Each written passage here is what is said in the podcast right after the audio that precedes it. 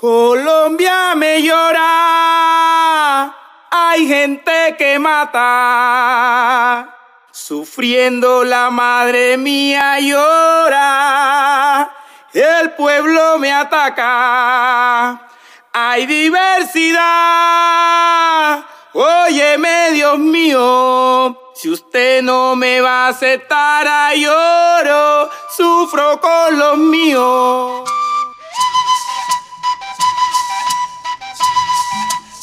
Polifonías diversas.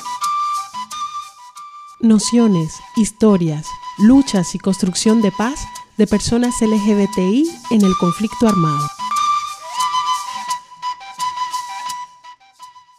Sean bienvenidas y bienvenidos a esta segunda temporada de Polifonías Diversas.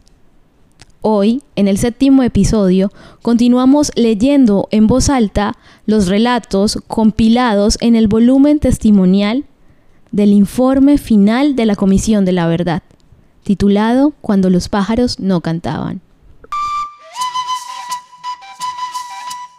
A continuación, vamos a escuchar el relato titulado Ni se le ocurra decir que es gay, en la voz de Jonathan Betancourt desde Bogotá. A diferencia de mi pareja, que desde los 13 años empezó a pelear contra el mundo y contra la homofobia de su familia, yo siempre fui muy enclosetado. Sin embargo, tengo que reconocer que en Europa tengo libertad, me siento yo, a pesar de que nunca he hablado con mi familia por lo tradicionalistas que son. Yo nací en las montañas del sur de Bolívar. Siendo muy niño, mi papá y mi mamá migraron hacia Bogotá. Estuvimos viviendo por el sur. A los 18 años me fui para el ejército. Me negaba a aceptar que era gay es que es difícil entender para uno. Me adoctriné. Sentí que era lo mío. Duré en el ejército algo cercano a ocho años. En ese proceso tenía que mostrar que era hombre, que era hétero. Y me metí con una mujer. Tuve un hijo y me lo dejaron al año. Ella se fue y me lo dejó. Pensaba, venga, el niño se va a criar sin la mamá y el papá en el ejército. Entonces me hice cargo del niño. El tema gay en el ejército es demasiado fuerte porque se sufre en silencio. El que es muy liberado se va, no aguanta la presión. Los que estamos en el closet soportamos una carga muy muy fuerte. Cuando se enteraron, llegó a su máximo esplendor lo que es el tema de la homofobia. Fue muy directo porque el militar se caracteriza por ser tosco, no se tiene la sutileza, les vale nada que la persona se sienta mal. Te lo digo yo que fui comandante y tuve soldados. No porque lo hiciera, pero sí lo hicieron mucho conmigo. Había comandantes superiores que hacían lo mismo con muchachos que entraban, en especial con los gays. Estas personas prestan servicio y se van porque la presión es demasiado fuerte. Era bárbaro. Surgió muchísimas veces. Los comandantes se enteraron y pues decían, venga, mandemos a la loca, a la marica. Era una mierda. En ocho años que estuve en el ejército nunca tuve un cargo administrativo. Siempre fue orden público. Uno miraba y notaba diferencias. No, este cabo estudió conmigo y le va a tocar un, año en el batallón. Por ser como soy, decían, este para el área, para el monte. Si no aguanta ya, que se vaya. Precisamente cuando tienes un cargo administrativo, tienes la oportunidad de estar en un batallón y radicarte. Si estás en una ciudad, puedes estudiar. Si estás en el monte, nunca hay estabilidad. En el monte tocaba estudiar por internet, que fue lo que vivimos pero no se conseguía señal todo el tiempo. El único que tenía un teléfono satelital era el comandante del batallón. Empieza a hacer mi vida afuera cuando me retiro. Usted no sabe nada y empieza a ver qué se pone a hacer. Tenía un bagaje de conocimientos que solo me servían para manejar gente y ya. Sabía algo de administración, pero nunca desempeñé un cargo administrativo. Lo único que sabía era dar plomo y pelear con la guerrilla. No llevaba un mes de haberme retirado cuando me dijeron por teléfono, venga hermano, me lo referenciaron. Usted es alguien que tiene mucho conocimiento y lo necesito para que me administre, así tal cual.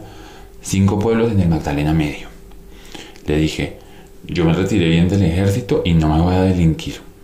Eso generó cierto temor en la casa. Porque pues yo conté, cuando llamen y me pregunten, no estoy. Eran muy suaves esas llamadas. En los inventarios que manejaba la delincuencia, ellos tienen sus contactos. Insistieron mucho. pero es que yo también soy de demasiado carácter y creo que eso se me quedó del ejército. Les contestaba fuerte, me estaba exponiendo. Cambié el perfil en el tema del trabajo y pensando en mi hijo, pues me conseguí un trabajo en temas de servicios. Nos conocimos con mi pareja. Desde muy pequeño fue abiertamente gay. Peleó con su mamá, contra el que dirán. No se podía demorar en la calle porque la mamá ya estaba pensando que estaba prostituyéndose. Fue una época muy fuerte, pero cuando se fue a vivir solo a los 17 años y sale para el ejército, la mamá de él se relaja un poco con el tema. Él y yo nos independizamos y montamos un restaurante en Bogotá. En el restaurante estuvimos trabajando súper bien. Toda la comida era muy rica. Mi pareja salía a atender las mesas porque le gustaba lo que eran las mesas y domicilios, mientras yo cocinaba. La gente se acostumbró a que él o yo estuviéramos en la cocina atendiendo. Si no, no volvían. Ahí duramos años, hasta que un día llegaron unos tipos al restaurante. No los habíamos visto jamás. Los atendimos muy normal. Entonces dijeron que no iban a pagar, que ellos venían de parte de alguien que estaba administrando la seguridad de la zona, que para tener seguridad teníamos que empezar a pagar una vacuna. Mi pareja dijo, esos son unos gatos de barrio. Él siempre ha sido peleón, estado. Ellos se fueron muertos de la risa. Después se puso ya un poquito más complicada la cosa. Empezaron a mandar panfletos. Llegaron como a los ocho días y empezaron a decir que teníamos que darles una contribución para todo el tema de la seguridad. Llegaron como a los ocho días y empezaron a decir que teníamos que darles una contribución para todo el tema de la seguridad. Fue mientras mi pareja estaba fumándose un cigarrillo al frente de la casa que dos tipos en una moto le pegaron con el pie y se fueron. Él venía con unas botellas de tiner para limpiar una mesa y le hicieron cortar la mano horrible. Quedamos como asustados. Pensamos, están frente a la casa, esto no es casualidad, no fue un robo.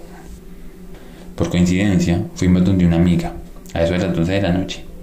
El hijo de ella salió a comprar una gaseosa, pero llegó sin la gaseosa. Me mandaron para la casa. Entregaron un panfleto de las águilas negras.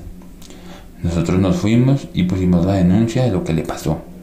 En la policía me dijeron, ¿qué quiere que hagamos? ¿Que le pongamos un policía a cada loca que hay? O sea, estaban ocupados y no le podían poner un policía a cada gay.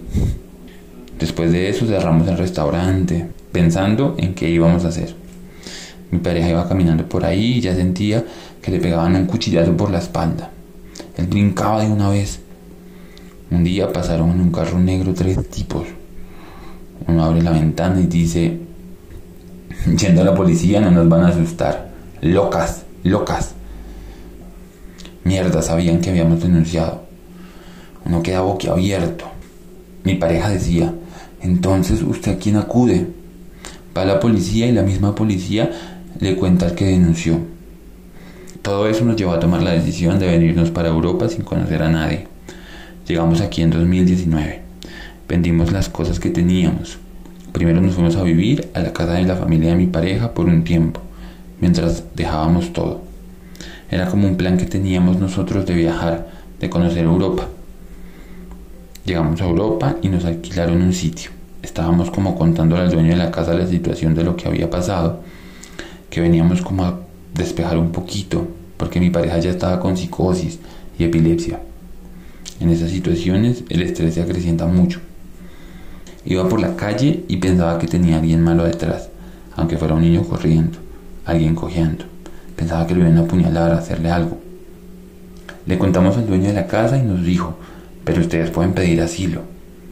Nos quedamos soñando con la idea de quedarnos en Europa. En Europa estamos esperando que pase alguna cosa. Igual tenemos claro que de acá no nos movemos, aun sabiendo que allá queda mi hijo.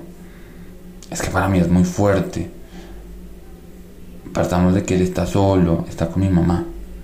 Tenerlo desde tan bebé y no poderlo ver ahorita, que está estudiando, es muy fuerte. Como dice mi pareja, aún no le duele dejar a su familia.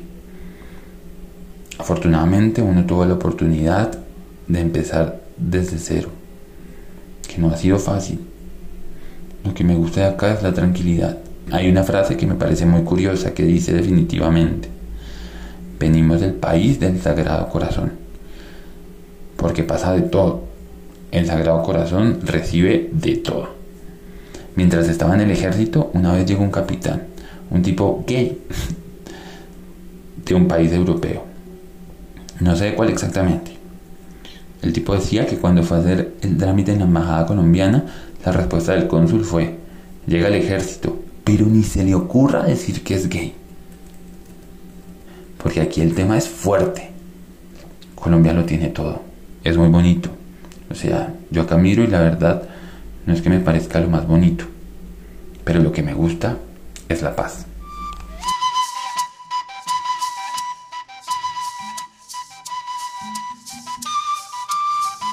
Polifonías Diversas, un podcast producido por Caribe Afirmativo, música original Colombia Me Llora, compuesta e interpretada por La Poderosa y Eco de Tambo.